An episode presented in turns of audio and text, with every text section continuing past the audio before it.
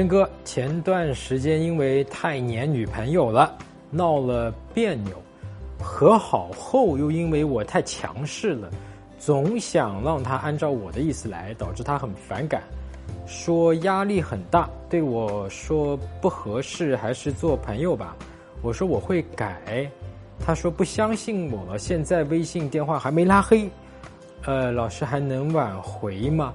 呃，像你这个情况，我觉得挽回还是有机会的啊，你不用太担心，也不用太着急，也不用立刻去狂轰滥炸给他打电话，这首先要做到。而且从你的问题里看起来，你其实已经知道问题出在哪儿了，对吧？那如果咱们这个判断是准确的，确实就是你太强势了。如果是这个原因导致他反感的，那么我们就破解掉这个原因，那就 OK 了啊。但这件事情你注意，不是说我去嘴上跟这个女朋友去讲说，哎，我那个问题我改了，就像你讲的，她是不信的，对吗？那么真正要让她信的方法是什么？记住啊，真正要让她信的方法，就是从我们挽回的那一刻开始，就开始从浅沟通里面表达给她听，说，哎，原来那个你什么都得听我的那个事儿，改了。而且是真改了，比方讲我们迷上我课程里面讲过，对吧？女生真正来看是不是喜欢你，她是通过浅沟通信息。当女生非常认真的说：“哎，我们跟你分手了啊！”这个时候她的意愿是想要分手，然后你的意愿是什么？我不要分手。那么在这一点上，如果你拼命的、非常直接的去挽回她，去天天电话她、发微信她，对吧？求求你啊！那么你这个实际上在浅沟通里面表达什么？听你的还是听我的？对不对？这不是还是听我的吗？所以原先那个问题解决了吧？没解决啊。那从这一点上，你真正的浅沟通里面去表达说，哎，我可以尊重你的想法了，你不用真的都听我的了，是不是？从眼下分手这件事情就开始呢？那么他要分手，咱们怎么办呢？是不是就是尊重他的分手啊？是不是在浅沟通里面表达说，哎，我是很不情愿的，对不对？我是不想跟你分手，我想认真跟你走下去，但是我还是尊重你，这个话。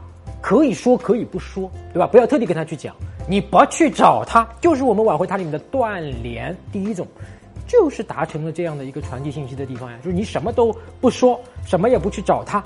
不就是在告诉他这个信息吗？这是第一步，因为你要挽回他之后，原先导致的你这个需求感很高，对吧？你什么都得听我的，对吧？其实你什么都得听我的，就是你需求感很高啊，因为你之前那个强势，归根到底就是你黏他导致的。这个黏他就是过度的需求感，也就是说，你前期如果挽回做对了，对吧？有机会跟他建立重新吸引或者重新去挽回的机会之后呢，你还是要继续维持长久的关系。如如果前面那个导致他离开你、跟你分手的原因，你的过度需求感高，对吧？不解决，你后面还是要分手的。你已经是二进宫第二回了，对吧？不能再第三回了，第三回可能就会彻底的失去他。所以你一定要解决的就是这个过度需求感高的这个问题。那这个我们有一篇文章详细讲过，叫这种做法会杀死你和他的关系。那么这里面详细讲过这个过度需求感是怎么形成的，我们怎么能够察觉出来，并且当下做什么事情、什么练习来。给它破解掉，对吧？其实就是觉知心的一种，我们就可以来破解掉。所以我们要把这个东西给破解了之后，长久的去解决这个问题。包括很多哥们在追女生过程中，他也在潜移默化中、不知不觉中啊，包括回复他的频率里面，过于着急的里面，就会流露出这种过度需求感。所以我们其实还是要从内心里面把这个过度需求感给它找出来、觉察出来以后破解掉。